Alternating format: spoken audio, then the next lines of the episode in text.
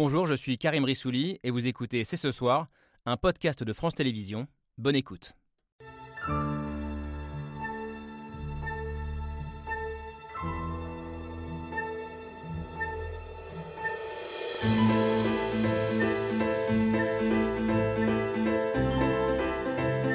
Bonsoir à toutes et à tous. Mardi 6 septembre 2022, soyez les bienvenus sur le plateau de C'est ce soir. Une crise climatique sans précédent, une crise énergétique historique, une crise économique et sociale d'une rare violence pour une grande partie des Français. Une triple crise donc qui interroge plus que jamais le partage des richesses, les inégalités, la solidarité et qui pose une question simple, qui doit payer? Et pour être encore plus clair, les plus riches d'entre nous doivent-ils passer à la caisse? Question posée après les polémiques et les débats de l'été sur les jets privés des ultra-riches et sur la taxation des super profits.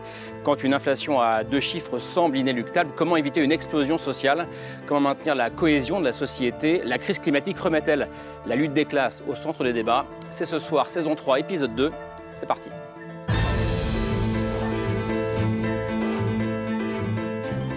C'est ce soir et donc c'est parti avec deux méga riches euh, du cœur et de l'esprit, ma chère Laure, ma chère Camille. Je cherchais un truc à dire et voilà, j'ai trouvé ça. Voilà. Laure Camille Diao. Euh, tout va bien? Tout va bien. Tout va bien. Merci euh, d'être là, François Ruffin. Bonsoir. Euh, faire payer les riches, c'est un peu un, mantra euh, chez vous depuis le début de votre engagement, que ce soit en tant que journaliste, documentariste ou en tant que député, député Les Filles de la Somme. vous publiez cet essai qui est ici. Je vous écris du front de la Somme aux éditions Les Liens qui libèrent, là où l'extrême droite a conquis le, cœur des, couches populaires, ce qui vous désole, ce que vous cherchez à, analyser. c'est un livre qui appelle la gauche à se réapproprier la valeur travail.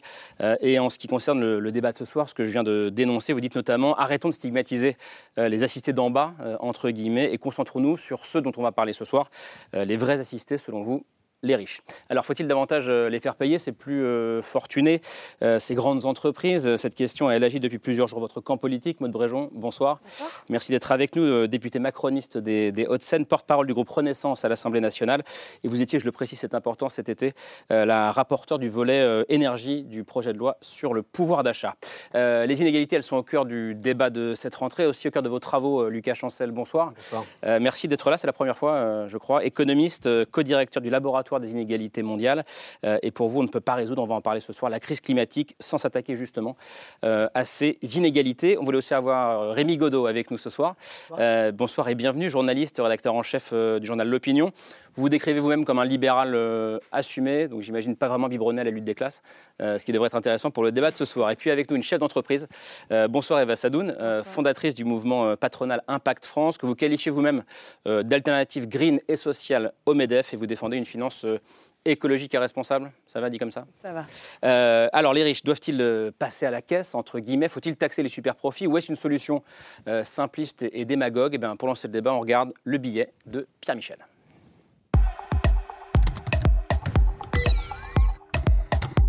Veulent taxer les super riches, les empêcher de voler en jet privé. En attendant, ils se serrent la ceinture. Les jaloux vont vraiment maigrir.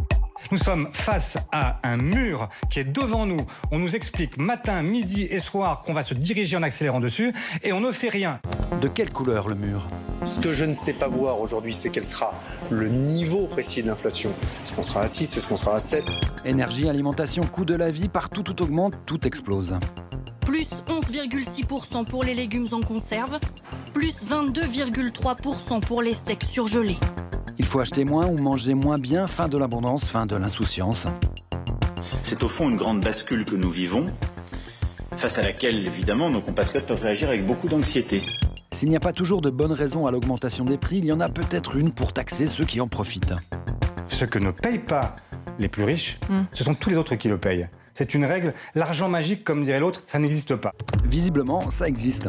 La France vient de battre un record, 44,3 milliards d'euros de dividendes versés au deuxième trimestre 2022. Pluie de dividendes et avalanche de super profits. C'est compliqué de savoir qui fait des super profits. C'est compliqué et certains ne veulent même pas en entendre parler. Non, mais je ne sais pas ce que c'est qu'un super profit. Je sais que les entreprises doivent être profitables. C'est tout ce que je sais. Explosion des prix, mais aussi des inégalités. En attendant, il faudrait compter sur les bonnes volontés. Notre priorité c'est que les entreprises qui font des profits permettent d'en faire profiter les Français aujourd'hui, tout de suite, soit en augmentant la rémunération de leurs salariés, soit en baissant le montant des factures. C'est un peu comme cette affaire de jet privé. Si la population avait les moyens de se le payer, vous croyez qu'ils se le paieraient pas C'est souvent les gens qui n'ont pas les moyens qui rouspètent. Il ne faudrait pas contraindre, il ne faudrait pas obliger. Il est facile de promettre tout et n'importe quoi, parfois de dire tout et n'importe quoi. C'est clairement un problème qui est très limité en termes d'impact climatique. Le gavage pour les uns, le rationnement pour les autres, peut être plus qu'une histoire de facture, celle d'une fracture. Voilà, le débat est, posé. Je disais en vous présentant François Ruffin que euh, faire payer davantage les riches, c'était un peu un mantra, euh, j'aurais pu dire une obsession euh, chez vous. Et c'est aussi au cœur de ce, dernier essai qui est ici. je vous écris du, front de la Somme. Ça résonne forcément donc avec ce, débat du soir. Est-ce que si je vous ai bien lu, l'objectif de, votre combat et donc de ce livre, c'est de mettre fin à la guerre des pauvres, à des pauvres entre eux, pour mettre en place la guerre contre les riches bah, je veux dire une chose, quand vous avez dit tout à l'heure, vous êtes libéral, donc pour vous, la lutte des classes, ce n'est pas votre truc. Il faut se rappeler que c'est un libéral, puisque c'est François Guizot qui a mis euh, sur pied la lutte des classes, qui en a parlé avant Karl Marx. Donc celle-ci, elle est pour moi. Voilà. Non, mais euh, et, ça dit quelque chose parce que c'est aussi un très libéral, Warren Buffett, quand il était première fortune mondiale, qui déclarait la guerre des classes existe, c'est un fait, mais c'est la mienne, la classe des riches qui mène cette guerre, et nous sommes en train de la remporter. Et je veux dire que ce qu'on vit aujourd'hui, ça n'est qu'un épisode dans la guerre des classes. Euh, euh, là, on a l'Insee qui dit voilà, le taux de profit des entreprises n'a jamais été aussi élevé depuis la création de notre indice en 1949. Dans la durée, c'est 10% de la valeur ajoutée qui est passé en gros du capital au travail. Alors je peux vous la faire comme je le fais auprès des gens. Quand je fais ma campagne dans la Somme, vous savez, on est renvoyé en permanence aux cassos, aux assistés. En fait, c'est essentiellement une réponse à ça que je viens faire. Donc je suis devant les gens qui me disent ça et je leur dis est-ce que vous pouvez compter avec moi jusque 3 Oui, on peut faire l'expérience sur le plateau. 1, 2, 3. 10 000 euros pour Jeff Bezos. C'est-à-dire que pendant ces 3 secondes, Jeff Bezos a gagné autant que Hayat, qui était ma suppléante, qui était accompagnante d'enfants en situation de handicap, qui l'est toujours, en un an. Et Jeff Bezos, son entreprise Amazon, ne paye pas d'impôts en France, ne paye pas d'impôts en Europe. Je veux qu'on comprenne ce qui se passe là, en dehors de la crise pétrolière, en dehors de la crise du Covid, qui a permis, euh, je veux dire, en 5 ans de Macron, c'est le triplement des 5 premières fortunes françaises. Mais je ne veux pas mettre tout sur le dos de Macron. Euh, ce qui se passe, pour moi, c'est qu'on a libéré la mondialisation, et ça produit, alors c'est un théorème qui s'appelle le Schechter-Olin, qui dit que à, l'ouverture de l'économie, répond une inégalisation interne. C'est-à-dire qu'à l'intérieur de la société française, eh ben, ça s'est euh, tendu. Mmh. Ça veut dire quoi concrètement? Ça veut dire que pour euh, les ouvriers de chez Goodyear ou de chez Dunlop de chez moi, on leur a dit mais regardez en Pologne ça produit moins cher, regardez en Estonie ça produit moins cher. On les a, invités en permanence à regarder vers le bas et vers l'est, pendant que le patron de Total, il s'augmente de 52% l'année dernière puisqu'il se dit eh, regardez le patron d'Exxon aux États-Unis, il est bien plus, payé que moi et donc lui il invite à regarder vers le haut et vers l'ouest. Mmh. Voilà ce qui est produit, mais pas là. Là, on en a un cas emblématique avec Total. Je veux dire, Total, si on reversait les bénéfices de Total aux automobilistes qui prennent la voiture pour aller au boulot, c'est 100 euros par mois. Donc on a euh, euh, un cas qui est un cas idéal type. Mais en dehors de ce moment-ci, c'est dans la durée que euh, ça s'est installé avec cette euh, guerre des pauvres euh, entre eux, entre en gros les couches populaires, vous l'écrivez, hein, entre le divorce interne aux classes populaires, entre enfants d'immigrés dans les quartiers et blancs des France périphériques. Je crois que c'est ça le, cœur au départ de ce travail. Ouais, et ben, avec une difficulté qu'on a, c'est qu'auparavant, au 19e siècle, ou même encore au milieu du 20e siècle, on avait une proximité géographique entre le capital et le travail. J'explique ça à Flic Secours, où les ouvriers qui travaillaient dans les usines textiles, quand ils regagnaient leur taudis, ils voyaient les châteaux alentours, ils voyaient les chapelles au cimetière, ils voyaient le carré à l'église avec des sièges molletonnés. Donc ils avaient où partait leur plus-value, c'était sous leurs yeux. Aujourd'hui, il y a une distorsion géographique entre les lieux où se trouve le travail et le lieu où se trouve le capital. Ce qui fait que le cariste qui est payé 1300 euros dans la zone logistique d'Amiens va pas voir que c'est Mullier à l'autre bout qui l'enrichit. Il, y a une déconnexion entre les univers qui fait qu'à la place de penser euh, aux, hyper riches, parce que ce n'est pas des riches aujourd'hui, c'est les méga riches, c'est les ultra riches, c'est les hyper riches, au lieu de penser à ça, il va reconstruire un sentiment du juste et de l'injuste en fonction de ce qu'il qu'il a sous le nez. Et ce qu'il a sous le nez, bah, c'est euh, le gars dans son immeuble qui se lève pas le matin et qui touche les allocs. Et qu'il appelle le cassos. Voilà, et qu'il appelle le cassos. Et donc, mm, je pense qu'une des options pour reconstruire, euh, en effet, euh, plutôt que de s'en prendre au petit en dessous, c'est de dire, bah, regarde tout là-haut, tu le vois pas, mais regarde tout là-haut. Et voilà l'énorme travail politique que nous avons effectué. C'est un énorme travail politique parce que c'est aujourd'hui, l'univers du capital est aujourd'hui invisible. Je cite François Ruffin et je, je m'adresse à vous, Rémi Godot. on est revenu au temps des seigneurs. ils pompaient la moelle aux paysans et après ils refusaient de payer leurs impôts. Est-ce qu'on en est là aujourd'hui? Est-ce que le débat du moment, euh, il, est, euh, il résonne? Est-ce que ça résonne ce que dit François? Pas le débat du moment, parce que c'est un discours qu'on entend depuis bien longtemps. Moi, ce que je constate, c'est que on a un niveau de prélèvement obligatoire très élevé en France qui n'empêche pas ce débat. Ce que je constate, c'est que vous n'avez pas entendu au début de la fronde des Gilets jaunes des gens manifester contre les ultra-riches. Qu'est-ce qu'ils disaient? Eux, ils voulaient vivre de, euh, de, leur travail et ils ont manifesté parce qu'ils estimaient qu'on les taxait et on les taxait sur l'essence qui était pour eux un bien très important parce qu'ils avaient besoin de leur voiture pour aller travailler. Et le deuxième discours, souvenez-vous de, la fameuse vidéo de, euh, qui a lancé les Gilets jaunes, c'est qu'est-ce que l'État fait de tout cet argent? Donc on n'était pas du tout initialement dans cette, dans cette problématique-là. La deuxième chose qui est assez intéressante, c'est que contre quoi les Gilets jaunes ont manifesté? Ils ont peut-être manifesté contre les grandes entreprises, donc c'est vrai qu'il y avait un côté anticapitaliste, mais certainement pas contre leurs propres employeurs, parce qu'ils avaient une conscience très forte que les entreprises, qui ne se résument pas à quelques ultra-riches, eh ben, sur le terrain, dans les régions, elles avaient disparu, entre autres, mais pas que pour ça, pour des raisons fiscales, pour des raisons de succession, pour une problématique assez complexe qui fait que des filières entières d'emplois dans les régions, et non pas à Paris ou en Ile-de-France, ont disparu. Et puis. Allez-y, allez-y. Hein. Oui, oui, voilà. Donc, c'est. Ce, discours, je, m'en méfie beaucoup parce que je peux donner un autre, un autre exemple. C'est Jean-Marc Ayrault, euh, qui, lorsqu'il y a eu cette fameuse augmentation d'impôts de 50 milliards, a commencé par dire Ne vous inquiétez pas, ça ne concerne que les riches et les ultra riches. il était Premier ministre de François Hollande. Ça ne concerne que les riches. Bien sûr que non, c'était un gros mensonge. Il faut se méfier quand vous parlez des riches parce que en France, on sait, ben voilà, François Hollande, il a dit, on parle des ultra-riches, les riches, à 4 000 euros, on est riche.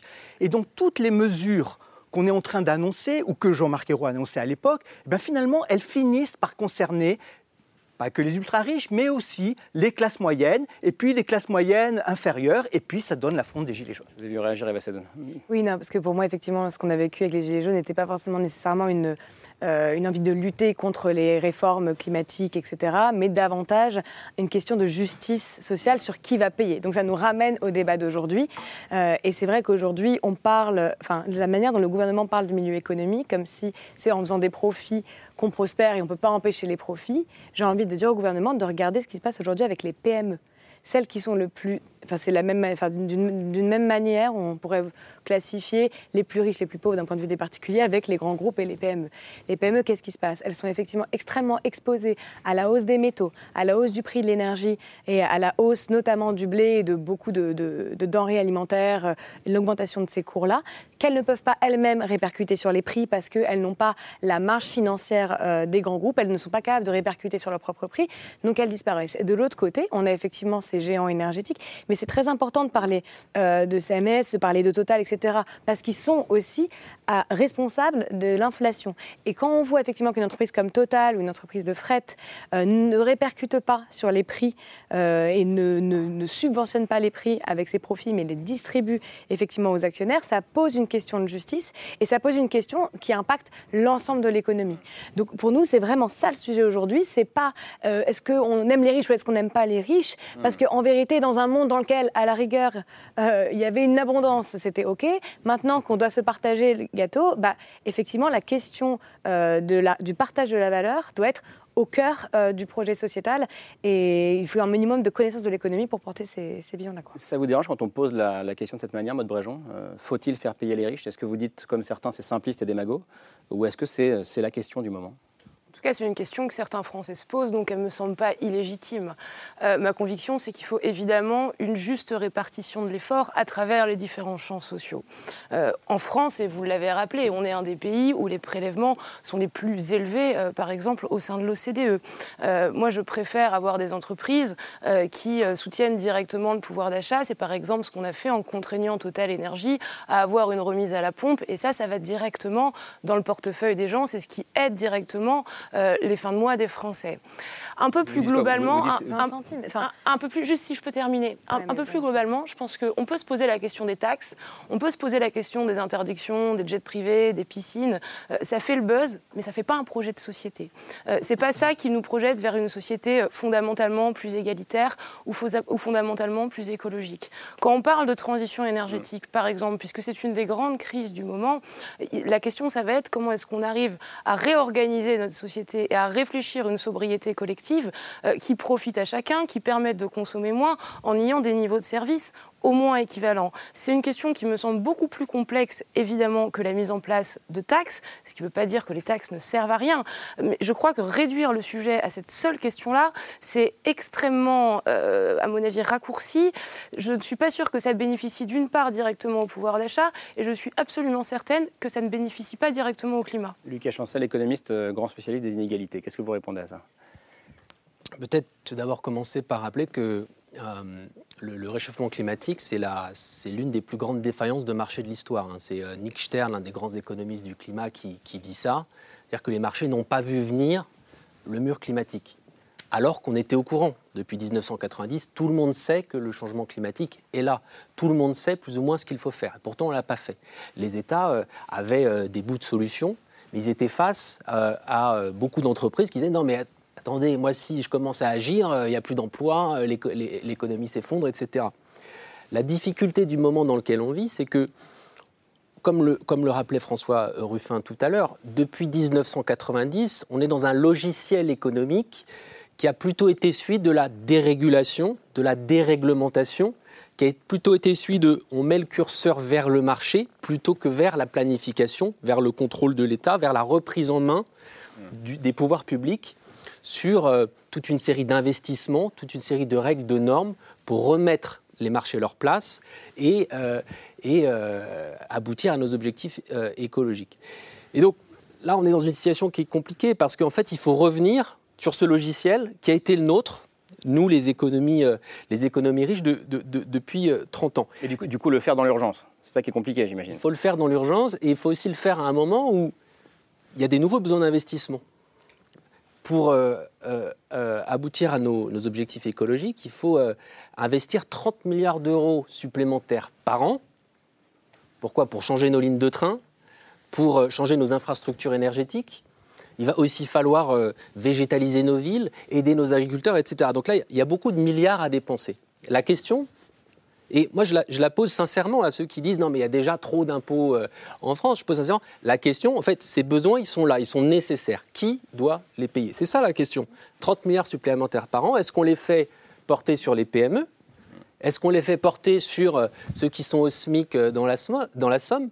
Ou est-ce qu'on se dit en fait, on regarde un autre fait marquant des 30 dernières années, qui est celui de l'augmentation des inégalités, qui est celui de l'augmentation très nette, très claire, très documentée, surtout des inégalités de patrimoine? Juste un dernier chiffre là-dessus, c'est le classement Challenge. Ça, c'était euh, une autre actu du début de l'été. Hein, entre 2010 et 2022, le patrimoine total des 500 plus grandes fortunes financières de France est passé de 10% du PIB en 2010 à plus de 40% du PIB aujourd'hui, quand on rapporte la, valeur totale de leur patrimoine en équivalent de PIB. Ça, c'est une, une croissance qui est considérable, phénoménale. Et par ailleurs, voilà, dans un cadre où la justice fiscale, c'est-à-dire leur contribution à l'effort collectif, n'a pas été augmentée, elle a même plutôt été diminuée. je reprends la question. Qui, doit payer C'est la question que je posais en début d'émission et que Lucas Chancel repose maintenant. Qui doit payer là, le débat a un, peu, euh, a un peu évolué parce que vous dites qui doit payer dans le cadre de la transition écologique. Moi, je crois que l'erreur, c'est qu'il faut dissocier les deux. Vous pouvez faire payer les riches, c'est une chose. L'autre chose, c'est comment on fait pour faire baisser les émissions de gaz à effet de serre. Or, la grande supercherie politique, c'est de se focaliser sur les riches, sur les ultra-riches. Une fois de plus, bah, ils peuvent payer, ils ont les moyens de payer. Mais c'est pas. Alors je comprends, c'est super politiquement parce que ça permet d'attiser la grogne et ça permet surtout politiquement de détourner les regards. Parce que tout le monde vous dit quoi? C'est que la transition écologique va coûter très cher. Et elle va coûter très cher à tout le monde. Ça va être un choc énorme. Et il va falloir assumer. Elle va coûter à tout le monde, mais plus on est pauvre et plus on risque d'être touché par cette. Par Bien évidemment, mais la question, c'est pas ça. Parce que la question, c'est que que vous soyez riche ou pauvre, il va falloir diminuer vos émissions de, de gaz à effet de serre. Donc la question, c'est de savoir, un, comment je fais pour faire diminuer ces émissions-là Et deuxièmement, comment je fais bien sûr pour compenser pour que les plus précaires ne, ne, prennent pas en pleine tête un choc sur le pouvoir d'achat qui va être énorme. Mais dire que c'est en réglant l'histoire des jets que finalement euh, le gars qui est obligé de prendre sa voiture pour faire 30 km par jour pour aller travailler va être tiré d'affaire, ça c'est de la démagogie pure. Je vais quand même laisser répondre François Ruffin parce que je pense que vous êtes d'accord avec Rémi Godot. Bon, je veux dire une chose d'abord. Moi je ne considère pas que en soi ça fasse un projet de société, mais ça participe de la cohésion nationale. C'est-à-dire que le sentiment qu'il n'y a pas une fraction du peuple, enfin qui ne se considère plus comme appartenant à la nation, mais qui s'échappe par le haut et n'est plus régulé. Et c'est là que je pense que euh, le, gros sujet euh, clivant, pour moi, il est là. Il est dans ce qu'a raconté Lucas Chancel, c'est-à-dire est-ce qu'on croit ou non aujourd'hui à la main invisible du marché? Est-ce qu'on croit que l'harmonie va naître de la main invisible du marché? Au fond, sur plein de questions, que ce soit le marché du travail, que ce soit le marché des transports, que ce soit le marché de, des droits à polluer, il y a un raisonnement qui est que ça va fonctionner par le marché et que c'est ça. Et nous, je pense, enfin, on croit qu'il doit y avoir une force régulatrice qui intervient de l'extérieur et qui encadre les choses, qui plafonne potentiellement euh, par le haut. J'en viens maintenant au débat sur euh, comment on va limiter les gaz à effet de serre. Je veux dire, c'est une statistique de Lucas Chancel, mais les 10% les plus riches dans notre pays émettent trois fois plus que la euh, moyenne nationale. Les 10% les plus riches à l'échelle planétaire émettent autant que les 50% les plus pauvres. Donc là, on, on, on a euh, une nécessité de faire peser l'effort d'abord sur les plus riches, pour deux raisons. C'est un bouquin d'Hervé Kems qui s'appelait Comment les riches détruisent la planète. Et il expliquait que les riches la détruisaient d'abord très directement. Vous savez, moi, je me suis rendu au Monaco Yacht Show. Euh, ouais. non, récemment euh, Non, quand j'étais reporter, vous savez. Et on m'a présenté un bateau qui avait reçu le Green Label, donc le label vert. Je vais voir ce bateau, euh, présenté par le, le, président du jury. Je découvre, euh, je croyais avoir un petit voilier, je découvre un immense yacht de trois mâts en acier. Je lui dis, ah bon, mais euh, pourquoi ça a reçu le prix euh, écolo? Il me dit, bah voilà, parce que quand on va aux toilettes, ça reste à l'intérieur. Je dis, mais c'est quoi la consommation de ça? Bah, C'est 800 à 1200 litres de l'heure. Bon, donc il y a une, évidemment, un, il y a une destruction de la planète très directe par la consommation, mais il y a autre chose qui est mis en lumière par les théories de Thorsten Veblen et tout ça, ce qui s'appelle la rivalité ostentatoire. Ça veut dire quoi? Ça veut dire qu'on est tous attirés vers le haut, vers le modèle de, de, consommation qui nous est proposé. Ça donne quoi? Ça donne que euh, le patron moins gros que Bernard Arnault, Bernard Arnault, il doit être à 110 mètres avec son Amadeus, je ne sais plus trop, mais enfin bon, eh ben, il va avoir euh, un, un, yacht de 30 mètres, en dessous, le chirurgien, il va avoir un petit voilier, euh, en dessous, quand on part à la retraite et qu'on est cadre, eh ben, on va faire un tour du monde avec Costa, bon, et en dessous... Vous fixez à combien la taille, la, la taille moralement acceptable du bateau? Je, je, je, à la limite, je ne sais pas si. À, à, partir de quelle taille il faut interdire Non, mais. Bah, euh, il suffit de regarder les ça, rapports sur le découpage. Toi, tout ça, monsieur, doit faire l'objet de, de débats démocratiques. Or, aujourd'hui, il n'y a pas de démo, débat démocratique sur comment. Qu'est-ce qu'on régule Mais en, en, revanche, oui, je suis euh, favorable à ce qu'il y ait un relèvement des planchers, c'est-à-dire que ceux qui sont en bas doivent pouvoir accéder davantage à euh, des possibilités de déplacement, par exemple, et ceux qui sont en haut doivent être plafonnés. J'ai fait, je crois que la dernière fois que j'étais reçu ici, c'était avec Bruno Bonnel, ouais. député En Marche. Et ben, il m'expliquait que du temps de sa splendeur de chef d'entreprise, il faisait, je crois, 360 000 km par an en avion. C'est-à-dire qu'il faisait quasiment 10 fois le tour de la planète. Bon, ben voilà, on, on, on se rend bien compte qu'il y a quelque chose qui est un petit peu délirant. Euh, L'un des yachts s'appelait le Limitless, le sans limite. Et ben, pour moi, il y a la nécessité de reposer des limites. Tout le monde veut parler, mais je vais quand même donner la parole à Camille, pardon. Non, mais c'est intéressant, ça rejoint aussi ce que vous dites dans votre livre, François Ruffin. Vous dites que finalement, les ultra-riches, ils sont aussi invisibles que les, gens d'en bas, parce qu'ils euh, vivent dans des grandes maisons, derrière des grandes clôtures. Enfin, on oublie presque leur existence et leur mode de vie. Et puisqu'on a beaucoup parlé des jets privés, euh, j'imagine que vous êtes réjoui de, des différentes initiatives qu'on a vu fleurir cet été qui visent à, à rendre visible ce mode de vie des ultra-riches. Donc, il y a notamment les comptes Instagram qui suivaient les déplacements des jets privés. Alors, j'ai pris un exemple, c'est l'avion de Bernard qui suivait les déplacements du jet de Bernard Arnault. Euh, donc, euh, donc, pour vous donner une idée, en un mois euh, seulement, l'avion de Bernard Arnault a émis l'équivalent de 17 ans d'empreinte carbone d'un Français moyen. Donc, c'est des chiffres assez vertigineux. En anglais, on appelle ça le name and shame, donc nommer et faire honte. Alors, certains considèrent que c'est démagogique et finalement que, les émissions des jets privés, ce n'est qu'une goutte d'eau, mais il y a quand même un, un potentiel symbolique. Et je voudrais vous montrer, toujours à propos des jets privés, une séquence vidéo qui a beaucoup tourné depuis hier. Ce sont les joueurs du Paris Saint-Germain qui sont interrogés sur un déplacement pour faire un match euh, à Nantes. Donc Nantes qui est à deux heures de train de Paris à peu près, je crois, qu'ils ont fait en jet privé. Et voici leur réponse. Est-ce que c'est une question que vous vous posez et est-ce que vous avez- en avez parlé à vos joueurs?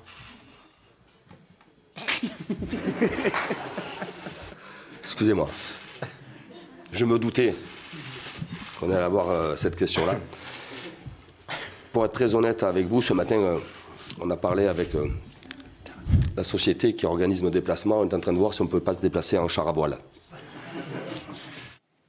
Donc voilà, on dit souvent, euh, de façon d'ailleurs souvent un peu caricaturale, que les plus modestes se fichent de l'écologie parce qu'ils sont trop préoccupés par le fin- leur fin de mois. Euh, là, on voit avec ces images, euh, Lucas Chancel, qu'il y a peut-être aussi un problème de déconnexion euh, des, des ultra-riches. Peut-être juste rappeler à ce sujet quand même que depuis mars 2022, il y a une loi qui concerne tous les Français qui euh, avant pouvaient se déplacer en avion de ligne. C'est- Il est interdit désormais de prendre l'avion de ligne. Il y a une alternative à moins de 2h30. Donc là, on voit vraiment qu'il y a un décalage entre le commun des mortels et entre le fait que, par contre, si vous utilisez un jet privé, là, vous pouvez continuer à faire un petit déplacement de- d'une demi-heure de- et, et en une demi-heure, polluer autant qu'un Français pendant, euh, pendant euh, une année entière euh, lorsqu'il utilise ou elle utilise sa, sa voiture. Donc oui, il y a un décalage. Et je pense qu'il s'agit à la fois d'une question d'exemplarité, il y a aussi une question de valeur. Chaque tonne de carbone compte. Ça, c'est vraiment euh, les, les- les- les analyses du GIEC qui le disent. Chaque tonne de carbone compte. Et là, on est sur beaucoup de tonnes de carbone. Et sur l'exemplarité, dernier Vous inquiétez pas, vous inquiétez c'est pas. juste- C'est quand même très difficile de dire à des gens de serrer la ceinture, de changer leur chaudière, de changer leur voiture, si de leur côté, ils voient qu'en quelques minutes, on peut cramer tout ça. Donc, encore une fois, un dernier point là-dessus quand même. Tout le monde va devoir faire des efforts pour atteindre les zéro tonnes de carbone en 2050. Tout le monde. Ceux qui sont au SMIC, ceux qui, les classes moyennes. Et, les et Kylian Mbappé aussi, c'est ça Et Kylian Mbappé, absolument. Mais pour que ces efforts importants que tout le monde doit faire soient acceptés, il faut absolument qu'il y ait une forme d'exemplarité à tous les niveaux de l'échelle sociale. Je vais juste donner la parole à Maud, à Maud Bréjon, euh, et, et j'arrive à Sadoun, c'est promis. Juste sur la question des jets et, en plus, et plus généralement des transports. C'est uniquement du symbole, ce qu'on vient de voir avec le PSG. Et pour plus vous généralement des transports. Non, pardon, Euh, juste, juste, puisqu'on vient de voir cette image. c'est pas uniquement du symbole, et en tout cas, le, le sym- le symbole n'est pas forcément euh, euh, contre-productif. Mais enfin, rappelons que les jets, c'est 0,001% des émissions de CO2. Euh, le transport, en règle générale, et les voitures, le transport particulier, c'est 17% en France. Euh, donc c'est quand même à ça, un moment, qu'il va falloir être capable de s'attaquer. Et donc comment on le fait? Euh, On le fait derrière en étant capable de produire de l'énergie de façon décarbonée. C'est la première chose. Et là-dessus, il y a quelque chose d'un peu contradictoire dans le discours, pour moi, de la France insoumise. Jean-Luc Mélenchon, lors de l'élection présidentielle, prenait un scénario de sobriété qui s'appelait le scénario négawatt, qui était basé sur du 100% énergie renouvelable. Ce qu'il y avait derrière, c'était quoi? C'était par exemple de la re- lo- relocalisation forcée, de la recohabitation forcée. C'était euh, le fait de diminuer la vitesse sur les routes, c'était le fait de demander d'avoir de l'électroménager partagé. Et là, on touche directement euh, les classes populaires et euh, le français comme vous et moi, qui se trouvera directement impacté dans son mode de vie. Donc il y a un peu, déjà je trouve, un décalage dans la France insoumise entre la stratégie énergétique qui est la vôtre et la volonté affichée de ne pas, de ne pas toucher les classes moyennes, parce qu'en l'occurrence, ce n'est pas le cas. Et c'est là où je dis qu'il faut avoir une vraie réflexion sur le mode de vie, parce que vous avez tout à fait raison de parler de cohésion nationale, mais ça va bien au-delà des taxes et des interdictions. Euh, c'est une réflexion sur comment on produit, comment est-ce qu'on accompagne les entreprises, comment est-ce qu'on revoit nos modes de vie au quotidien. Et ça passera pas uniquement par des taxes et des interdictions, et ça passera pas uniquement par des symboles. Et il faut aussi, je crois, une forme de courage politique pour le dire.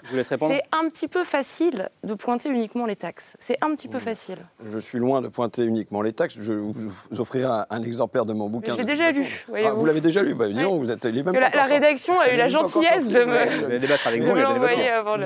euh, si demain, par exemple, l'électroménager partagé, j'y suis favorable, oui. Il y a des tas d'outils qu'on peut mettre en commun ensemble, mais pour ça, ça ne va pas se faire par la main invisible du marché à nouveau. Pour moi, demain, on doit avoir par exemple un centre de réparation de l'électroménager, de la mécanique, de l'électronique, par canton ou par quartier. Mais pour ça, ça réclame qu'il y ait un projet qui soit porté par l'État, notamment, et qui décide que, ben, pour plus avoir de, l'obsolescence permanente, pour pas rester dans une société de production et de consommation où, euh, ben voilà, là maintenant, il va falloir mettre en place la 5G, on va nous demander de remplacer nos chaises par des chaises qui sont connectées. Je veux dire, le, projet de société aujourd'hui dominant est un projet de renouvellement de la totalité de nos biens de consommation. Si on veut pas avoir ça, et moi je dis qu'on ne veut pas avoir ça, eh ben, il, il, s'agit de porter un autre projet. Quand vous dites de, de la recohabitation, on va pas forcer les gens à recohabiter. Non, non, non, c'est pas du tout ça. C'est en, matière de promotion immobilière, qu'est-ce que vous promouvez? Est-ce que vous continuez à promouvoir le pavillon individuel comme euh, euh, moteur? Et je comprends que les gens, ils aient une aspiration aujourd'hui à avoir le jardin. Par exemple, moi, j'ai fait le choix personnellement d'avoir du jardin collectif plutôt que d'avoir du jardin partagé. Ça s'appelle un, parc public, hein, tout simplement. Mais qu'est-ce que le, il y a un projet de société à porter demain qui n'est pas un truc qui se met en, en, place en un mois, en un an ou en cinq ans, mais qui euh, se dirige aujourd'hui. La question, pour moi, vous savez, pour moi, on est Roosevelt 1942. C'est-à-dire Roosevelt, en 1942, il ne sort pas du capitalisme, mais il voit qu'il n'a pas d'hydravion, il n'a pas de, euh, de bombes, il n'a pas de bombardier, il n'a pas de tank. Qu'est-ce qu'il décide de faire? Il décide de canaliser toute l'énergie du pays, tous les capitaux du pays, tous les savoir-faire du pays, toute l'intelligence du pays, dans un but qui est l'économie de guerre. Et eh bien, de la même manière, aujourd'hui, on devrait se mettre en économie de guerre climatique et se demander comment on canalise tout ça dans une direction et qu'il y ait une transformation majeure pour notre société. je ne prétends, pas, je prétends pas du tout que ça se fasse seulement par les taxes. Il se trouve que c'est le sujet du jour. Je prétends qu'en revanche, c'est un, instrument de cohésion nationale pour que les gens se sentent... Comment vous allez faire les, les zones à faible émission demain et que les gens n'aient pas un puissant sentiment d'injustice quand ils vont vouloir accéder au centre-ville pour aller à un rendez-vous médical ou pour aller au boulot, parce qu'ils ont une voiture qui est trop vieille, quand dans le même temps, on va dire, il n'y a pas de problème sur les jets qui volent dans le ciel. Un, ça produit du sentiment d'injustice. Justement, vous qui, êtes un, pardon, vous, qui êtes un fan de foot, François Ruffin, est-ce que ça vous choque, est-ce que ça vous euh, énerve euh, quand vous entendez euh, Mbappé, l'entraîneur Christophe Galtier, dire on va partir en char à voile la prochaine fois quand on ira à Nantes? Bah oui, moi je, je, je pense qu'il devrait prendre le TGV. Je veux dire, on a un réseau, tu habites Paris, tu vas à Nantes, tu prends le train, c'est tout. Euh, le train, il n'y a pas de problème pour prendre le train. Je ne vois pas pourquoi. Mais c'est de la même manière quand Emmanuel Macron vient à Amiens. En plus, ça ferait du bien que les gens ils prennent le train pour voir quand il ne marche pas aussi. Et ils prennent l'hélicoptère pour arriver à la. Bon, ben non, je pense que là, on a un réseau ferroviaire en France. On doit utiliser le réseau ferroviaire, dont on sait qu'il est nettement moins euh, émetteur de gaz à effet de serre. Donc oui, je recommande pour que pour, que pour les équipes de foot, et en particulier quand on habite Paris, tous les, tous les réseaux ferroviaires sont centralisés sur Paris. Donc euh, il y a une conception là-dedans. Il faut voir qu'il y a une conception du rapport au temps. C'est que 10 euh, secondes des gens d'en haut, ça coûte hyper cher. Je veux dire, quand je faisais mes courses chez Lidl, je voyais qu'il y avait une queue infinie euh, chez Lidl. Maintenant, je suis passé à Carrefour Market, alors c'est pas du plus, plus, plus, mais il n'y a pas de queue. Bah, et, quand euh, les gens ils doivent aller chercher leur, euh, leur euh, bon à la poste le 5 du mois, on voit qu'il y a une queue infinie parce que le temps des pauvres, il ne vaut rien. En revanche, le temps des riches, eh ben, il faut qu'il soit préservé. Ben, je pense que même si ça met un peu plus de temps, il y a un devoir d'exemplarité pour, mais, mais, je, limite, moi je ne suis pas dans le devoir d'exemplarité. Je ne leur demande pas et je ne demande pas au PSG à titre individuel de faire ça. Je demande à l'État de dire ça ne doit pas se passer comme ça. Parce que ça ne doit pas se passer comme ça. Il faut, il faut que les hyper riches ils remettent le pied sur terre, ils, reviennent sur le sol commun. Et, et qu'ensemble on fasse société. Eva Sadoun. Oui, euh, d'ailleurs, euh, une petite blague sur les libéraux. Hein. Adam Smith n'a jamais pensé que la main invisible pourrait réguler le marché. Euh, et les libéraux ont très mal lu Adam Smith parce que d'ailleurs, il pensait que ce qui pourrait équilibrer une société, c'était justement la solidarité. Et que la question de l'équilibre du marché, c'était quelque chose qu'il fallait réguler par des notions de solidarité. Et nécessairement, je veux dire, sur la question des jets, etc., je ne comprends même pas qu'il y ait un débat c'est-à-dire à partir du moment où il y a un effort collectif, c'est évident que ce qui n'est pas vital doit sortir du périmètre. Mais il faut arrêter d'opposer les visions urgentistes et les visions moyen terme. Donc d'un côté, il faut des visions urgentistes, c'est-à-dire on canalise le marché et toute l'économie sur ce qui ne rend pas euh, les conditions de vie habitables. Ça veut dire qu'il y a une partie de l'activité qui doit cesser. Ensuite, on s'attaque à ce qui provoque euh, la surconsommation et ce qui nous amène dans cette situation climatique aujourd'hui. Donc typiquement la question de la publicité, parce qu'au-delà d'être des... Parce que ça va être compliqué cet hiver hein, quand on va devoir imposer des choses à des PME, mais qui ils verront des panneaux JC2Co allumés, là, ça va être très compliqué. Donc, il y a typiquement la publicité d'un point de vue de la consommation et l'intensification énergétique, mais également d'un point de vue du fait qu'elle pousse euh, à l'hyperconsommation. Et ensuite, vous posiez la question de comment on fait pour savoir euh, à quel moment le bateau il est le plus gros en, en rigolant. C'est pas une blague. C'est-à-dire que aujourd'hui, si on regarde le taux d'émission global et qu'on regarde un scénario à 1,5 degré, ce qui est ce qu'on espère euh, atteindre, euh, et qu'on on- on analyse ce qu'on appelle l'intensi- l'intensité énergétique du PIB, c'est-à-dire combien 1% de PIB va consommer. On est en moyenne à 3% d'augmentation du PIB chaque année. Si on veut atteindre un scénario 1,5 degré, il faudra faire à peu près 7% d'innovation énergétique en plus. Alors qu'on a déjà mis en place tous les principes d'efficacité énergétique pour des questions de prix dans le passé. Donc l'efficacité énergétique, ça sert à rien d'en reparler. Aujourd'hui, naturellement, une PME euh, ou une entreprise, elle va faire toutes les solutions un peu faciles d'efficacité énergétique.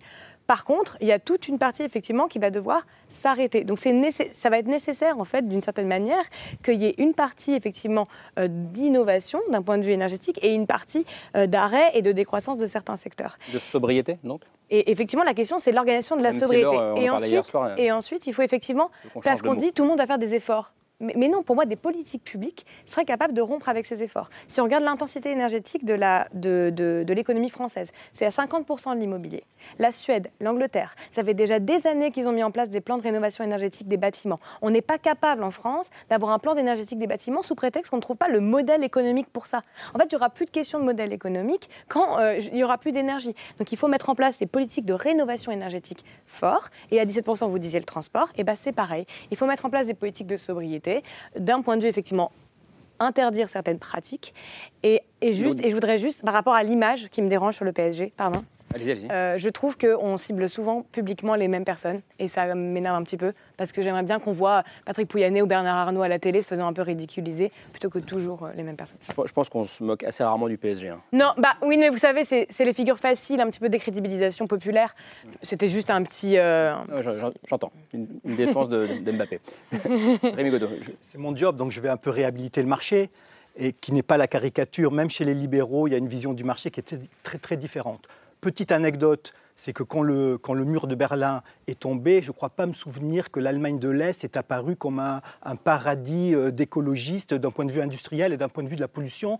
Et ce n'était pas non plus le, le- le modèle de l'économie de marché. Mais plus intéressant, le marché, ça a un avantage, c'est que c'est transparent et que ça donne un signal. Moi, je trouve qu'on paie trop d'impôts, euh, trop d'impôts en France certainement, mais je suis pour la taxe carbone. Parce que la taxe carbone vous permet de donner un signal. Plus la taxe carbone augmente, plus le prix de l'essence est cher, et ben à ce moment-là, vous avez intérêt, si vous le pouvez, si vous ne, pou- si vous ne le pouvez pas, bien sûr, l'État a toute légitimité à vous aider avec un chèque énergie, mais si vous le pouvez, vous cherchez à substituer, à polluer moins. Je trouve absurde qu'aujourd'hui, tout le monde, que vous soyez très riche ou très pauvre, vous pouvez faire votre plein d'essence à 1,40€. C'est Ouais. absurde. C'est une, poli- c'est une politique qui, qui ne va pas tenir. Il faut que l'essence soit payée de plus en plus cher. Alors, bien évidemment, je le Très répète, concrètement, on fait comment? Que bah, très concrètement, on, comme on fait les Suédois, on augmente progressivement la taxe carbone de manière à ce que le prix de l'essence qui pollue soit de plus en plus cher. Et avec les recettes que l'État en tire, on compense bien sûr pour les plus démunis et ceux qui sont contraints. C'est-à-dire que là, c'est vrai qu'il y a une lutte entre les bobos des villes et les, et les, ru- et les ruraux ou les Ouais. urbains qui ont besoin de leur voiture. Et troisième point, c'est la transparence. Alors on n'aime pas les taxes et on aime bien les taxes sur les super riches, mais on n'aime pas les taxes générales. Et on adore les subventions. Mais je vais vous dire un truc, quand il y a une subvention pour des panneaux solaires, elle est payée comment la subvention? Elle est payée par une retenue sur votre facture d'électricité, la facture d'électricité qui est payée par tous les Français. Et qui bénéficie du crédit d'impôt pour installer des panneaux solaires? Les personnes qui sont généralement qui ont les moyens, qui ont les moyens d'acheter des panneaux solaires. Et croyez-moi, c'est pas une grande catégorie des Français. Et ben ça, on trouve ça normal, alors qu'il y a une aide de tous les Français vers des gens privilégiés. Et cette subvention-là, comme on n'en la voit pas, tout, le monde trouve ça génial. je reste sur l'inégalité fiscale, euh, Lucas Chancel. Est-ce que la proposition de Rémi Godot, elle, vous paraît juste euh, et, quand il dit c'est pas normal qu'aujourd'hui euh, qu'on gagne 1000 euros par mois ou 100 000 euros par mois, il n'y en a pas beaucoup heureusement, on, paye le même prix de l'essence. Est-ce que, que ça, ça vous paraît intéressant dans le débat? Écoutez, on a, on a testé la taxe carbone euh, sans, con- sans compensation en France en 2018. Et, et ça n'a pas marché. Sans compensation. Mais le problème, c'est de penser que euh, la compensation, elle, est, euh, elle, elle- elle est, elle, elle va être automatique. Il y a des pays qui ont fait des taxes carbone sans compensation, il y a des pays qui l'ont fait avec. En France, on a tenté l'option sans compensation, quasiment rien de compensation, et en même temps, on faisait un cadeau fiscal énorme euh, en haut de la pyramide Avec- avec, les 3-4 milliards de cadeaux fiscaux. Avec très, très- compensation, ça veut dire que. alors, avec compensation, ça veut dire quoi Ça veut dire qu'on prend effectivement une partie des recettes et qu'on les redistribue aux, plus ménages. Et donc ça, le Canada l'a tenté, par exemple, en Colombie-Britannique, et ça a plutôt bien marché. C'est-à-dire que les classes populaires, les classes moyennes ont reçu des chèques directement sur leur compte bancaire, plusieurs centaines d'euros, ça a marché. Les Autrichiens sont en train de faire pareil. Donc en France, nous, bon, bah, voilà, on a, on a décidé de pas du tout passer par là, et ça a posé problème. Par ailleurs, il y a un autre souci quand même avec la taxe carbone, c'est-à-dire que si vous, avez, si vous gagnez 10 000 euros par mois, bon, bah, en fait, euh, vous allez plutôt avoir envie de. Vous allez payer votre taxe carbone et vous allez continuer à utiliser vos, vos appareils très énergivores. La contrainte va absolument pas être la même quand vous êtes au SMIC, quand vous êtes à, quand vous êtes à 1,5 SMIC. Donc il y a quand même un enjeu très fort dans cet outil-là. Et d'ailleurs, aujourd'hui, les États-Unis, bon, ils ont mis un peu de côté la question de la taxe carbone. Et le dernier plan de Biden, c'est quoi? C'est on va faire des investissements massifs dans l'économie pour essayer d'atteindre nos objectifs climat. Il y a encore pas mal de limites dans le plan américain. Mais je pense qu'il y a une logique intéressante ici, parce que la logique, donc celle des démocrates, hein, c'est la, loi Inflation Reduction Act, donc la loi contre l'inflation qui porte mal son nom, parce que c'est essentiellement une loi climat qui a été adoptée il y a trois semaines, euh, un mois. C'est dire quoi? C'est dire on va faire payer tous ces investissements pour la transition énergétique par de nouvelles taxes sur les très riches. Là, c'est les entreprises qui ont plus d'un milliard de bénéfices qui sont mises à contribution et ça, ça va euh, rapporter 30 milliards par an aux États-Unis. Donc là, on a quand même une logique qui est un peu différente de celle de la taxe carbone. C'est une logique, il faut investir à fond. Et où est-ce qu'on trouve l'argent? Ben, On ne va pas aller le prendre euh, aux mineurs euh, euh, de, à côté de Philadelphie, dans les swing states, dans les États pivots. On va aller le prendre à ceux qui ne payent pas assez d'impôts. Mais la comparaison avec les États-Unis est intéressante parce que voyez combien coûte l'essence en France et voyez combien elle coûte aux États-Unis et regardez dans quelle voiture les Américains roulent. Ils roulent dans des trucs énormes qui polluent mais, mais 10 fois, 20 fois plus que les Européens qui, eux, ont une autre culture, euh, ont choisi une autre stratégie industrielle. Avec un prix de l'essence beaucoup plus haut, vous avez des voitures qui consomment moins.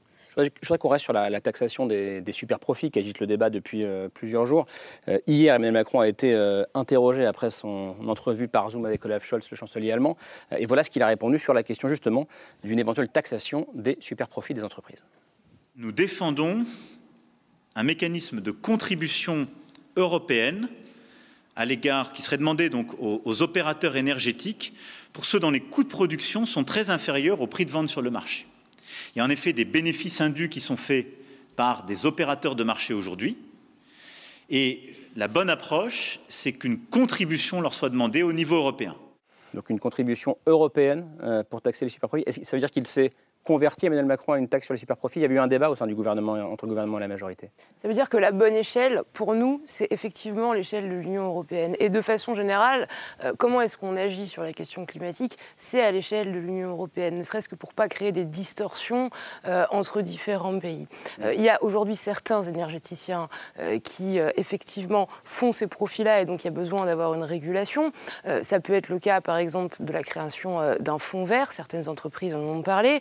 Doit aussi demander aux entreprises, et là je parle plus généralement de la transition énergétique, de faire des efforts en matière de sobriété, et puis à nous aussi de les accompagner, comme euh, ce qu'a fait la France, pour changer leur processus industriel. On l'a beaucoup fait notamment dans le cadre de France 2030. Mais ce qui est très important dans ce que dit le président, c'est effectivement l'échelle à laquelle on le fait.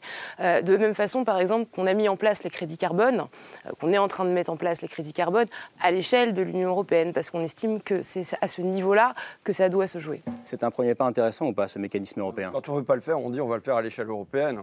Je veux dire, quand Faux. il, a- quand il a- il s'agit de supprimer de la Florida sur la fortune, on n'a pas demandé ce qui se passe ailleurs. Quand il s'agit euh, de dire on va confiner tout le monde, on ne demande pas ce qui se passe ailleurs. Je veux dire, l'Italie l'a fait sans, sans attendre l'échelle européenne. L'Espagne l'a fait sans attendre l'échelle européenne. Le, le Royaume-Uni, on sait qu'ils sont plus dedans, mais ils l'ont fait. L'Allemagne parle de le faire sans le mettre sous la question de euh, contribution européenne. Donc là, a- Emmanuel y a- Macron dit qu'il est d'accord avec Scholz. hein. Oui, oui, mais il qu'ils y a- vont le faire au niveau européen Qui est, une harmonisa- qui est une harmonisation européenne. Ça s'entend. Un très bon exemple, c'est par exemple ce qu'on fait sur les voitures thermiques.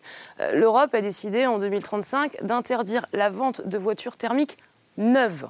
Et le- c'est très important de préciser ce seront les voitures neuves. Pourquoi? Parce que qui achète des voitures neuves aujourd'hui?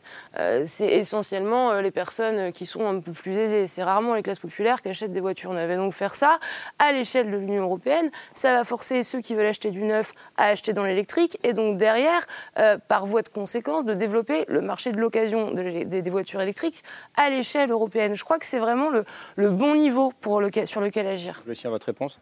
Je veux dire, c'est la mesure dilatoire. Là, on a un gavage phénoménal. On parle des énergéticiens, mais pas seulement. Il faudrait parler aussi du transport avec euh, les, porte-containers, l'industrie des porte-containers qui fait encore plus de profit aujourd'hui que Total. Donc, il ne s'agit pas seulement de l'industrie de l'énergie.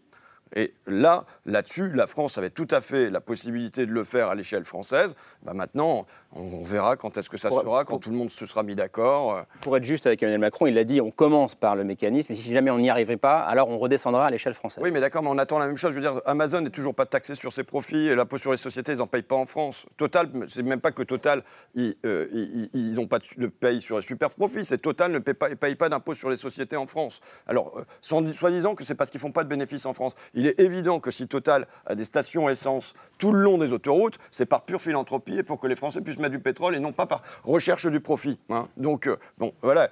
Est-ce que le gouvernement, à un moment, je le dis comme je le pense, il veut faire payer ses amis les, hyper riches ou pas? Et pour l'instant, bah, il y a la volonté de les laisser s'échapper du destin commun. Puisque quand on voit que le, le taux d'imposition des PME dans ce pays, il est de 24%, Total ne paye pas d'impôts, Renault ne paye pas d'impôts, on est sur les, les- les- les entreprises du 440, on est à 4% en moyenne. Enfin, je veux dire, euh, il y a une injustice fiscale. Alors, je veux euh, démacroniser le débat.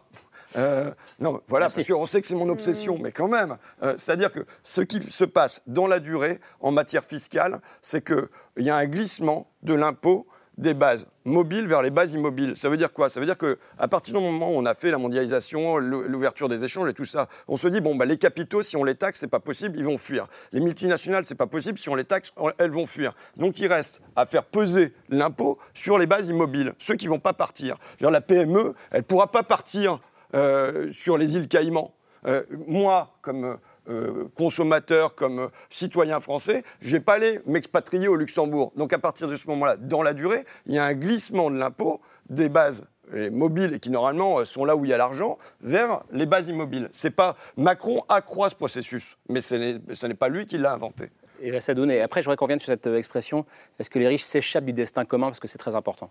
Bah, c'est intéressant et je vais, essayer de faire un lien aussi avec ça. Ce qui, me surprend toujours, c'est cette opposition entre l'échelle nationale et l'échelle européenne. Je veux dire, quand on a voulu avoir une politique d'innovation ou effectivement euh, libérer la fiscalité à plein d'égards, on n'a pas attendu l'Europe pour le faire. Euh, quand on a pensé que l'innovation était ce qui allait permettre de redorer l'économie française, on a créé la Banque publique d'investissement, on a mis en place une, plein d'incitations fiscales, le crédit impôt innovation, le PIA au niveau de Matignon pour pouvoir investir dans l'innovation de l'économie française, etc. Et on s'est positionné comme leader international, etc. Et on n'a pas attendu l'Europe. Et là, sur la question de la transition écologique, c'est vrai qu'il y a une forme de frustration dans le fait qu'on nous dit bah, les enjeux fiscaux, les, enjeux de partage de la valeur, etc., bah, on peut les penser qu'au niveau européen. Non, l'Europe, ça peut être un cadre pour une nouvelle compétitivité.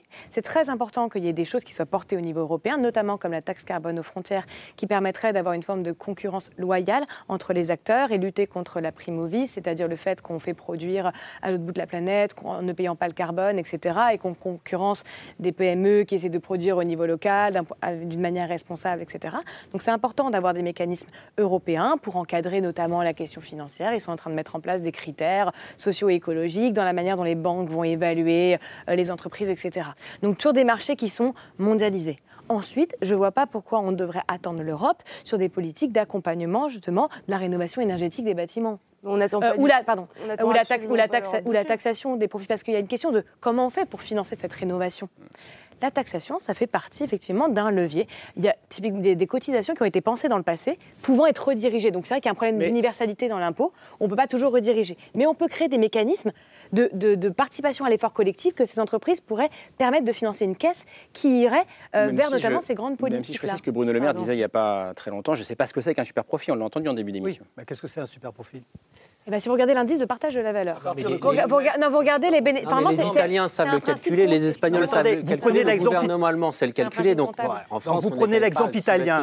Mario Draghi, qui est quelqu'un d'orthodoxe, qui était quelqu'un il a, dès mars, fait une taxe, non pas, il n'a pas appelé ça une taxe sur les super profits, mais une contribution pour, euh, pour les factures euh, élevées. Aujourd'hui, elle est à l'arrêt, cette taxe, parce que justement, toutes les entreprises se retournent, sont devant le, la jurisprudence, la, la, justice administrative en disant mais comment vous la calculez? Vous, vos, vos, vos, vos, bases sont fausses, vos, critères sont c'est du n'importe quoi. Vous pouvez aujourd'hui être un groupe qui a une activité énergétique qui pollue et une autre activité énergétique qui pollue pas. C'est le cas de Total, il se diversifie. Vous allez payer la taxe sur l'ensemble de vos activités, y compris sur vos activités éoliennes. Donc les Italiens, excusez-moi, ça ne marche pas. Ça ne marche, ça marche pour Non, mais ça marche très bien. On peut, non, mais on ne peut pas s'arrêter à chaque euh, petite difficulté fiscale euh, et dire finalement on ne pourra jamais avancer. C'est un petit peu ce qu'on a fait finalement sur la question hein, du, de, de, la baisse des taux euh, d'impôt sur les bénéfices des sociétés depuis 40 ans en Europe le taux moyen est de 50%, de 50 en, en, Europe en 1900, euh, au milieu des années 80. Aujourd'hui, il est de 25% en moyenne. Pourquoi est-ce que ça a dégringolé comme ça? Pourquoi on se retrouve dans cette situation où finalement euh, le café du coin de la rue va payer 25-30% euh, d'impôts face à Starbucks qui va payer proche de zéro? Parce que chaque fois on s'est dit non mais c'est un peu compliqué finalement de faire payer euh, les mobiles, de faire payer les multinationales, c'est un petit peu compliqué, on ne sait pas exactement comment faire. Donc finalement on abandonne tout, on laisse filer les vannes et on va réduire les taux d'impôt pour tout le monde. Sauf qu'on se retrouve 40 ans plus tard dans une situation où si les entreprises payent de moins en moins d'impôts et qu'il y a encore des services publics à financer, Bon, bah, il y, a quand même une, y a quand même une petite difficulté là pour comment est-ce qu'on fait pour financer ces services publics dans un contexte où il y a de nouveaux besoins à financer. Ça fait pas 40 ans que les impôts baissent. Y a, y a, on a un gros souci de, de désindustrialisation.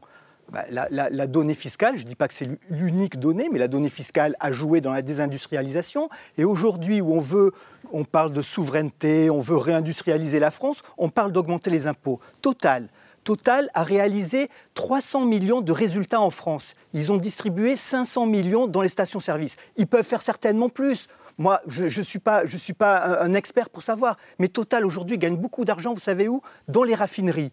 Les raffineries en France, elles ont quasiment toutes disparu. Donc demain, vous allez taxer les marges, les marges de raffinerie, et puis dans 5 ans, on se dira Oh, il n'y a plus de raffinerie en France. Voilà. Madame vous êtes euh, sur quelle ligne? La ligne euh, Rémi Godot, la ligne Lucas Chancel je, trouve que ce qu'il dit est, extrêmement juste. Rémi Godot? Au sens où on parle beaucoup de réindustrialiser. On parle beaucoup de réindustrialiser le pays et je pense que c'est absolument nécessaire. Vous le savez euh, particulièrement puisque vous venez d'un territoire qui a subi de plein fouet la, désindustrialisation. On, on ne réindustrialise pas avec des taxes. Euh, et on parle là de beaucoup de taxes, on parle beaucoup d'impôts, on n'a pas parlé beaucoup de travail, on n'a pas parlé beaucoup d'emplois. C'est le sens de son livre, le travail. Euh, et c'est tout à fait le sens de votre livre. Et je trouve d'ailleurs que votre discours ce soir est peut-être un peu orthogonal, ou en tout cas, je ne retrouve pas tout ce que vous avez écrit dedans. Parce que vous parlez quelque chose, vous, vous citiez tout à l'heure, vous parliez de cohésion nationale. Euh, moi, je partage de ne pas s'échapper du destin commun, je cite. Vous parliez de cohésion nationale, c'est un, un, terme que vous aviez employé. je partage un certain nombre de constats que vous faites dans votre livre, notamment sur la question du travail. Vous dites quelque chose de fondamental, vous dites que en fait ça participe, c'est une forme de régulateur social, euh, mais que la gauche, petit à petit, en tout cas une partie de la gauche, euh, s'est éloignée de cette valeur travail euh, au profit peut-être au début des années 80 d'une France des services plus que d'une France de l'industrie, et puis c'est placé, ou en tout cas c'est perçu comme ça, davantage du côté des aides sociales que du côté du travail. Et, je voudrais en dire un mot en termes de cohésion nationale, parce que le travail, c'est quoi? Euh, C'est d'abord évidemment un avantage pécunier, c'est ce qui nous permet de payer notre loyer, payer nos factures, remplir notre frigo. Euh, et puis c'est aussi un, avantage, euh, un apport en termes d'utilité euh, sociétale, en termes de place qu'on trouve dans la société. Vous en parlez d'ailleurs très bien. Vous dites euh, le travail, c'est aussi euh, le maçon qui se recule d'un mètre et regarde son mur, c'est l'électricien qui vérifie que les fils bien branchés, la lumière s'allume. voilà, et c'est voilà, c'est la coiffeuse qui montre la coupe à sa cliente. Et tout ça, ça nous permet aussi de trouver une place et du sens à la société, de sentir qu'on n'est pas je reprends encore votre expression, inutile au monde. Et je trouve qu'on ne peut pas uniquement aborder la question de la cohésion nationale par ce prisme des taxes, des impôts, mais aussi par cette question de la valeur travail, qui n'est pas un gros mot et qui est devenu un gros mot petit à petit pour la gauche. Donc je m'éloigne un peu du sujet, mais, comme j'ai lu le livre, je me permets de le dire quand même. François Ruffin, mode Euh, mais je pense que vous pouvez faire un lien entre les deux, François Ouais, vous croyez? Bon, Non, en, tout cas, aujourd'hui, la question qui est posée par vous ce soir, c'est qu'est-ce qu'on fait des super riches Je dis que oui, il y a une question. Qu'est-ce qu'on fait des super Oui, est-ce qu'on les taxe doivent payer, les en taxe réalité. pas Est-ce qu'on les régule Est-ce qu'on les enferme Est-ce qu'on les laisse- Non, mais est-ce, qu'on, est-ce que les yachts doivent circuler euh, Voilà. Est-ce que le, le kérosène des yachts doit être taxé? J'en sais, sais pas. Bon, bah, je réponds à cette question-là et je dis que il y a un autre enjeu. Vous savez, il y a des études qui ont été faites par euh, des mathématiciens de la NASA qui ont regardé qu'est-ce qui se passe dans les moments de grands effondrements. Et ils analysent que la, société s'effondre parce qu'il y a trop de consommation par rapport aux matières dont on dispose, mais aussi parce que les commandes sont entre les mains de gens qui, au fond, compte tenu des richesses qu'ils ont, ont des amortisseurs pour ressentir le moment de la crise. Je veux dire, euh, une mesure, j'entendais quelqu'un qui disait, une mesure écolo à prendre, c'est d'empêcher la climatisation dans les lieux de pouvoir. Pourquoi? Pour qu'il y ait un sentiment fort dans les lieux de pouvoir que bah, le réchauffement climatique, il est là et il s'agit euh, d'agir contre. Donc si on a comme dirigeants du monde, et je ne parle pas que des dirigeants politiques, mais aussi des dirigeants économiques, des gens qui ont les moyens de reporter le moment où ils vont ressentir le choc climatique en cours. Et c'est typiquement là un article qui vient de paraître dans The Guardian qui explique comment les hyper riches se construisent des bunkers, se font faire des résidences en Scandinavie, ont des fermes en Nouvelle-Zélande pour chercher le lieu où euh, le moment du réchauffement sera le plus éloigné. Bah, ça empêche que ces gens-là qui ont les commandes entre les mains aujourd'hui prennent des décisions adéquates dès maintenant. Donc euh, le fait de les ramener sur le sol commun, c'est un enjeu de justice pour qu'on n'ait pas le sentiment que demain, si on fait des zones à faible dans le centre-ville, il y a les jets qui volent par-dessus. Mais s'il y a un enjeu aussi sur quelle orientation on prend tous ensemble si les commandes sont entre des gens qui échappent au sort commun? Donc voilà euh, pourquoi je pose cette question de, cohésion euh, nationale. Et ensuite, moi je suis tout à fait convaincu, mais vous savez, depuis 23 ans que je fais euh, mon journal Fakir dans mon coin dans la Somme, que le travail, c'est une valeur pas seulement par ce que ça rapporte financièrement, mais aussi par le sentiment d'appartenance à la société. Et que... Mais alors, c'est pas en stigmatisant les riches que vous allez faire cohésion nationale, parce que les riches aussi, ils appartiennent à notre société. Ouais, je, je dis pas qu'ils- je, je souhaite qu'ils y appartiennent et qu'ils y appartiennent pleinement. Eh ben, là, je suis d'accord avec vous, mais ils y appartiennent. Il ne faut pas, faut pas continuer à les stigmatiser. Alors, je voulais vous poser une question, parce que je vous écoute depuis le début, mais je ne comprends pas la dérive des mots qui sont utilisés par chacun d'entre vous lors de ce débat de ce soir. Avant, on disait le patronat. Il n'y a pas encore si longtemps, on disait le patronat. On parlait de lutte des classes, on parlait de capital, on parlait de classe sociale, on parlait de lutte, on parlait de solidarité, on parlait de cohésion. Maintenant, vous stigmatisez les gens en disant les hyper riches. Non, non, c'est c'est une manière de retrancher de la communauté nationale des personnes qui peuvent au contraire nous aider. Je ne vais pas défendre les patrons ni les hyper riches, mais par contre, moi, je- je- si j'ai bien compris le patron du MEDEF qui s'est exprimé il n'y a pas si longtemps, eh bien, il est assez sensible à ce désarroi euh, idéologique, politique, économique que nous traversons en ce moment, tous ensemble, tous ensemble. Et est-ce qu'il n'y aurait pas une manière parce que le problème, c'est morale, politique et droit et justice sociale. On est bien d'accord Euh, Eh bien, est-ce qu'il n'y aurait pas une manière d'inciter ou d'obliger de la part de l'État les très riches à participer à l'élan économique D'accord. Bah oui, on est d'accord. Je- Mais donc, pas en stigmatisant. Mais c'est mais c'est pour ça que tout à l'heure je disais, moi je suis même pas pour stigmatiser le PSG et ses joueurs. Ce que je demande à l'État, c'est de réguler ça. Et en effet, moi je suis pour des forces de régulation qui plafonnent, qui font dire. Moi je demande à ce que les riches soient parmi nous et qui et remettent les pieds sur le sol commun, à la fois en termes de leur niveau de fortune, de euh, leur manière de vivre. Que quand c'est possible de prendre le train, eh ben ils le prennent. Euh, éventuellement s'ils veulent en première classe, mais bah, le train il existe et il existe pour tout le monde. Donc voilà, je pense que la, Enfin, la qu'ils fassent l'effort vers notre mais- mais vous communauté savez, euh, nationale, qui qu'est-ce que vivent comme ils veulent. De toutes les façons, on ne va pas les empêcher de vivre comme ils veulent. Vous hein. savez, bah- Maintenant, on va les envoyer, ils vont s'envoyer eux-mêmes, d'ailleurs, loin, très très loin de nous, Bah, parce qu'ils voilà, vont dans l'espace. À la fin de Don't Look Up, il cherche un endroit où aller, mais ça se passe pas très bien pour dans, eux. mais- euh, dans mon film I Love Bernard, donc sur Bernard Arnault, Oui, que j'ai vu et que j'ai beaucoup apprécié. J'expliquais que tout mon objectif était l'insertion de Bernard Arnault dans la société. Je souhaitais qu'il puisse se Vous lui réinsérer. proposiez, d'ailleurs, mais il a refusé. Mais voilà, exactement. je, je souhaitais que Bernard Arnault aille manger une frite. Il la- sera jamais chez- votre copain. Chez Jojo, qui était euh, la friterie euh, sur euh, l'une des places dans, le- dans un village du Nord, avec les ouvriers qu'il avait licenciés, les clure. Et donc oui, moi j'ai un, un programme de réinsertion des riches pleinement dans la société. Est-ce qu'on peut rester sur la question de la cohésion nationale? Parce qu'on a beaucoup parlé des Gilets jaunes au début de cette émission, et, et finalement, c'est un peu de ça dont, dont il est question. Je disais, est-ce que si on a une inflation à deux chiffres dans, dans- dans quelques mois, est-ce qu'on pourra échapper à une explosion sociale?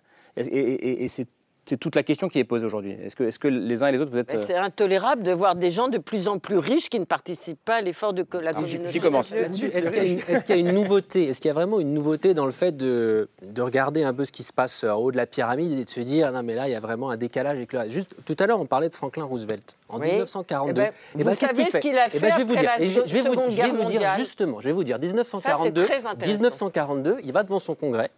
Ouais. Et il dit voilà, il y a un effort considérable à faire. On est en train d'envoyer des millions de GIs sur les côtes euh, européennes. Ben, certains vont pas revenir. Qu'est-ce que je vous demande? Ben, Je vous demande de participer à l'effort commun. Et deuxième chose, plus personne ne doit gagner au-delà de 1 million de dollars. Je traduis en, en dollars d'aujourd'hui. Plus personne ne doit gagner au-delà de 1 million de dollars parce que tous ces profits excessifs doivent être dirigés vers l'effort collectif. C'est du verbatim. Non, non, Au final, il n'arrive pas à faire ça. Il met en place un taux d'impôt à 94% parce que 100%, bon, bah, les, les- son congrès trouvait que c'était un petit peu trop élevé. 94%, c'est le plus haut taux jamais mis en place. Au-delà de... Alors voilà, c'est de- sur la tranche supérieure d'impôt sur le revenu, au-delà de 6 millions de dollars d'aujourd'hui. Mais on est quand même sur des mesures ici où on voit que la cohésion nationale, elle se fait aussi à travers ces, ces- ces demandes d'exemplarité de certaines personnes. C'est un modèle voilà. absolu. Là, Et on- il a réussi. on Il a change- réussi. on Il a un- réussi on fait tout- sans on- ébranler on- la communauté nationale américaine. On fait tous relativement court pour que tout le monde puisse parler, s'il vous plaît. Je vais être assez court. On change un peu de débat parce que là, on rentre dans le débat de la, de la crise démocratique. Quel est le leader politique aujourd'hui en France qui appelle à un effort national? Aujourd'hui, vous êtes élu, vous êtes président, vous êtes ministre, vous êtes un leader euh, de, de- de haut niveau dans, l'opposition. Vous ne pouvez pas appeler à l'effort national. Vous allez vous Pourquoi faire, euh, mais parce que vous, parce qu'on va, que vous n'avez pas le la gauche va dire, mais comment vous osez, de, comment vous osez, comment vous osez app- appeler à un effort national alors qu'il y a des inégalités, alors que les gens galèrent? Voilà, non, c'est- mais non, mais attendez, c'est un constat. Qui appelle à l'effort national? Pardon, mais, pardon, Moi, mais- à l'effort national, la Pardon, mais partie de mon quand. Emmanuel Macron a dit fin de l'abondance, fin de la souciance, fin des évidences. Attendez, c'est une que manière de le faire, mais extrêmement prudente. C'est-à-dire, c'est une manière de dramatiser pour leur dire attention, les gars, vous allez devoir payer et c'est pas ma faute, hein, il faut que tout le monde paye. C'est- très, très prudent. Il n'a pas du tout appelé à un effort national, à, à un rebond. Il n'a pas demandé aux gens de, de travailler plus, de payer plus. De... Non, ça lui fait pas trop peur. de ce côté-là. Sadoun. Il est- oui, il est question de demander un effort national proportionnel à la à la- aux conditions de chacun et à la, et à capacité que sûr. chacun ait d'affronter cette crise. Personne ne le fait. Et dans tous les, en fait, il n'est même pas question de savoir si on peut laisser les riches vivre tranquilles. La, la situation climatique nous permet justement d'avoir une vision de la lutte des classes obligatoire. C'est-à-dire que ce qui est très intéressant avec la, la question climatique, c'est qu'il y a globalement un gâteau à se répartir. Il ne peut plus y avoir certaines personnes qui ont des conditions de vie euh, supraélevées ou qui consomment à 1% à 40% de l'énergie. Donc, ça va être nécessaire que de travailler sur ce partage de la valeur. Pourquoi? Et- mais parce, parce que si vous regardez, excusez-moi, mais là c'est clairement, euh, c'est clairement, de la, c'est clairement- c'est de la des- science. Aujourd'hui, aujourd'hui, il y a une tonne de C- il y a certaines, il y a certaines tonnes de CO2 à se répartir. Donc, à un moment donné, vous pouvez mettre en place tous les marchés carbone que vous voulez avec des personnes pauvres qui vont payer le carbone pour les riches, etc. À un moment, on va être nécessaire. La transition écologique nécessite un partage de la valeur, nécessite de rétrécir le gâteau, nécessite aussi que les personnes les plus pauvres soient capables de faire leur transition écologique. Parce que faire sa transition écologique, ça coûte de l'argent. Donc, il n'est pas question d'empêcher d'être riche, d'être riche. Et moi, je suis très contente qu'aujourd'hui, on ne parle plus de patronat et de salariat, mais qu'on parle d'hyper riche. Parce que, désolé, les PME, c'est toujours celles qui, prennent, qui en prennent plein la tête, euh, alors qu'elles essaient de maintenir leur entreprise, etc. Et On les PME, de quoi les elles ont PME, besoin C'est des hyper riches. hein. Ex- ex- Exactement, Non, justement. exactement le contraire. Justement, c'est pour ça que je suis, moi je trouve ça très bien qu'il y ait des représentants de la France insoumise typiquement qui parlent d'hyper riches et plus de patrons à proprement parler. Parce que les patrons, c'est aussi des personnes qui sont en train de vivre des crises successives. Et je vous avoue que moi, dans tous mes métiers, c'est le métier le plus compliqué. Donc bref, en tout cas, si je, si je raconte ça, c'est pour juste poser le, le constat sur le fait que dans tous les cas, on va devoir se répartir le gâteau, qu'on va de- devoir dans tous les cas mieux répartir la richesse dans la société, et qu'il y a une notion qu'on n'a pas traitée, mais je voudrais juste en, pas, la- pas en parler, mais juste la nommer, qui est la Pour question de la condition pour une prochaine fois, qui est la question de la conditionnalité, c'est-à-dire au-delà juste du principe, du- de l'unique mécanisme de taxation, la question de conditionner le partage de la valeur dans l'entreprise pour qu'il soit justement réparti et que ce ne soit pas des miettes données à la compensation 20 centimes à la pompe. Qu'est-ce que c'est que ça, 20 centimes à la pompe? C'est pas ça qui aide les gens, il en faut plus. Et il faut qu'il y ait une juste répartition de la valeur qui est créée dans l'entreprise. Ça passe vite. Hein. Ouais, Pardon. Ça, ça passe vite. On, on va se diriger doucement vers la fin de l'émission et à chaque fois, il y a le, il y a le choix de Laure ou de Camille. Le choix de Laure euh, ce soir, c'est un, un film euh, qui sort à la fin du mois. Oui, c'est pas vous qui avec le l'avez fait, hein, cher François Ruffin. Je suis spectateur. Mais on- à mon avis, vous allez aller le voir et vous allez l'apprécier parce que c'est un film euh, qui a obtenu la Palme d'Or au Festival de Cannes euh, cette année. Il avait déjà obtenu une Palme d'Or il y a quelques années pour un film précédent qui s'intitulait The Square. Il s'appelle Ruben Östlund. Il est d'origine suédoise et il a inventé un nouveau cinéma. Il est entre le conte, la satire et la fable. Alors là, son film, qui va sortir très bientôt sur les écrans et qui vient d'obtenir cette grande distinction, la plus grande distinction du Festival de Cannes, est une métaphore justement de la lutte entre les riches et les pauvres. Ça se passe dans un yacht, un très grand yacht, une grande croisière qui est tellement chère qu'il n'y a que les hyper riches qui peuvent accéder à cette croisière. Mais le problème de la croisière, c'est qu'on va se retrouver enfermé au milieu de la mer entre riches. Donc, au centre de ces hyper riches, il y a un couple qui a une vingtaine d'années et qui est influenceur et mannequin. Et puis, il y a quelques oligarques russes, il y a des, un couple de Britanniques qui fabriquent des armes de guerre, etc. Je ne vais pas vous raconter le pitch parce que ça va vous Non, enlever votre plaisir. Je peux simplement vous dire que le bateau coule. Hmm. Et que au moment où le bateau coule, une personne va sauver quelques personnes. Et c'était qui? C'est celles que vous aimez, celles qui sont toujours au premier front des luttes sociales. C'est pas une aide-soignante, mais c'est une femme de ménage qui travaille dans la soute du bateau et qui, sert- qui sait faire beaucoup de choses, notamment nager, notamment arriver. Là, on dans est déjà à une heure et demie de film. hein. Là, on, du coup, on- voilà. Bon, vous savez, il y a peu de chances qu'il nous regarde, le réalisateur, mais en tout cas, on est désolé. Euh, Non, non, non, mais, mais- non, mais écoutez, euh, je pense que ce film qui a obtenu un grand succès à Cannes, qui a fait pas Non, mal les- gueuler hein, les critiques entre eux. Moi, parce que adoré, moi. Je suis pas certains disent que c'est très violent, que c'est C'est un violent, peu ouais. trop, voilà, un peu trop agressif. euh, mais on rit, on rit du malheur des riches, et on est très très content que la plus pauvre de ces personnes qui est embarquée dans ce bateau pour faire vivre les riches, on raconte pas la fin. Merci beaucoup. Donc, sans filtre en français. euh, Oui, Triangle c'est of pas une Sadness. bonne traduction. Euh, Triangle of Sadness aux- en, en américain. Merci beaucoup. Merci Laure, merci, à, merci Camille, merci à Lucas Chancel, merci Rémi Godot, merci Eva Sadoun, merci Maud Bréjon d'être venu débattre ce soir et François Ruffin, merci à vous. Votre livre, je vous écris du front de la Somme au lien qui libère. Vous l'avez déjà lu, donc je vous le donne pas. Bréjon. je l'ai en PDF, donc je le Mais vous pouvez Allez, le relire. Merci beaucoup et à demain, ce sera, je crois, autour de 22h30. Merci à vous.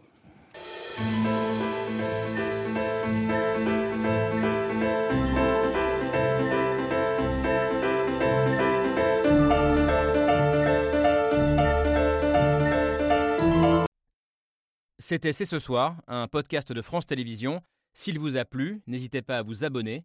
Vous pouvez également retrouver les replays de l'émission en vidéo sur France.tv.